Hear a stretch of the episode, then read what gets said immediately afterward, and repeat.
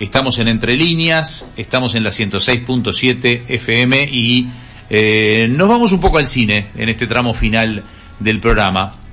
Eh, la verdad que en este caso es una película que la vi hace tiempo, hace unos días, pero la dejé correr porque estaba en cines y la crítica eh, es difícil que no sea muy destructiva.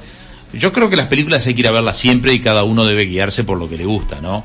Pero hay allí un retroceso en la calidad de las películas de superhéroes notorias, notorias, desde las de Marvel a las de DC Comic, a todo lo que viene en, en algunas series, incluso en el streaming, han bajado notoriamente la calidad. Yo no sé si no se ha sobresaturado el mercado de los superhéroes y entonces este el trabajo necesario, los efectos necesarios o el tiempo que requiere hacer una película pensada, que no tenga baches de guion, que no tenga continuamente este, un, rumbo incierto de qué quieren hacer, este, ha empezado a, ocurrir.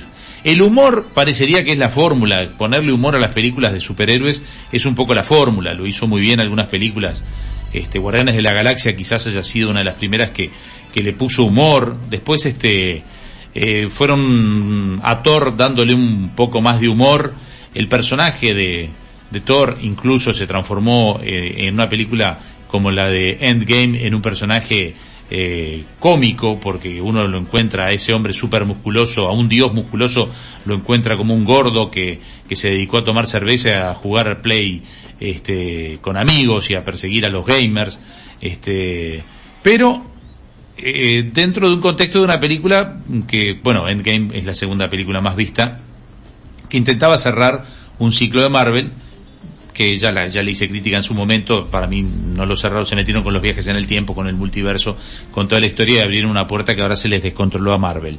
En este caso de la que voy a hablar es una película de DC Comics, es Blue Beetle, eh, que vendría a ser una especie del escarabajo azul, traducido al español. Es un personaje poco conocido del cómic, pero eh, que llega de una manera que yo no sé qué quisieron hacer los productores. No es una película de superhéroe, de, es, película de presentación de personaje y yo creo de cierre de personaje, porque mm, no creo que haya posibilidad de que este personaje siga apareciendo, porque es malísima. Es malo. Es muy malísima la película, realmente es muy mala. Pero no quiero ser este tan sencillo como decir que la película es malísima. Es decir, lo que creo que lo, no le encontraron la vuelta de por qué lado querían ir. Primero, eh, está todo el tema de eh, lo mexicano, ¿no? Este, de, de, lo latino, lo mexicano, de, de, ya empezar a mostrar eh, que puede haber un héroe que es, que no es el, el estereotipo americano, está, está, todo bien. Le ponen una familia mexicana, pero la película va mutando de, la historia es muy sencilla, ¿no? Este, hay, hay, hay un escarabajo que es una, de origen extraterrestre que estuvo porque además hacen referencia al Blue, Beetle anterior, de los 60, 70 pero que estuvo encerrado este o, oculto, pero que no lo pudieron hacer funcionar como realmente podían, que es una especie de eh, escudo o de simbiosis que te permite que con ese extraterrestre vos te transformás en una especie de simbiótico y tenés unos poderes que son poderes, eh, lo que imaginás lo podés concebir. Es decir, si vos imaginás un escudo, haces un escudo. Si imaginás un arma, haces un arma. Si imaginás una espada, haces una espada. Esto cae en manos de este joven mexicano poco menos que por el azar, pongamos que no había tiempo para desarrollar más el personaje, casualmente mm, es un muchacho que llega, la familia está por perder la casa, termina yendo a hacer un trabajo de, limpieza a una casa de los millonarios que son el grupo que justo tiene este escarabajo, conoce de casualidad a la hija de el que fue Blue Beetle anteriormente, que es el hermano de la que ahora dirige la corporación, y entonces en 10 minutos resulta que el escarabajo termina en su poder. Pongámosle que el desarrollo hasta ahí va. Pero mamita, después el desarrollo de la película. La familia poco menos que termina siendo un escuadrón de élite luchando contra una corporación que tiene tecnología de, altísima gama y la abuela termina siendo poco menos que había sido una especie de guerrillera antiimperialista. Ya cuando uno escucha que toma un arma extraterrestre y dispara al grito de muera el imperialismo, es bizarro. Uno dice, ¿y yo cómo llegué acá? ¿Qué hago acá? ¿Yo qué hago en esta película? ¿Qué me pusieron en el pop? Dijiste vos. Claro, dije. ¿Qué consumí que no sabía? ¿Qué estoy haciendo acá?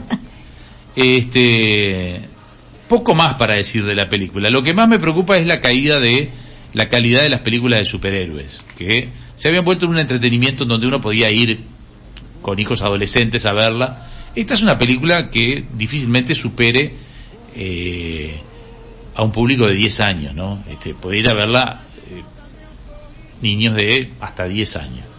De 10 años para arriba ya no, no, no, no, que hayan visto cuatro películas ya no pueden verla porque la van a criticar, van a hacer Claro. la, la misma crítica que le estoy haciendo yo. O sea, no se requiere un gran desarrollo de, de- de cine para poder hacerle una crítica a Blue Beetle.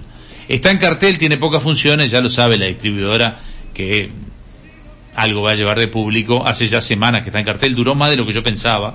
Se ve que hay poca renovación en cuanto a la cartelera, hay un espacio y lo están manteniendo, pero muy mala, muy mala Blue Beetle. De todos modos, como vuelvo a decirles, no se guíen por la crítica, si la iban a ir a ver porque les generaba cierta atracción este personaje o el mundo de los superhéroes, ustedes son de los que dicen yo las voy a ver todas. O gente que lo bizarro es lo que más le gusta. Claro, sí. Que cuando hay más incongruencias y más cosas extrañas, más le Sí. llama la atención. Si quieren ver a, a una abuela con una arma, una metralleta extraterrestre cual Arnold Schwarzenegger disparando Contra el imperialismo. al grito de muera el imperialismo. No dice, hay olor a azufre en un momento, no. No, no se la pierdan porque este, creo que solo en Blue Beetle van a encontrar este tipo de, de escena. No creo que la encuentren en muchos lados más. Bueno, por ahí una, una crítica de una película que, que, ta, que por película en sí mismo, este, no cuenta mucho, pero como en lo que hace a la, a la consecuencia de, de a la se- consecución de varias películas de superhéroes que han ido bajando el nivel, este, una más que se suma a- al deterioro de los superhéroes. Bueno,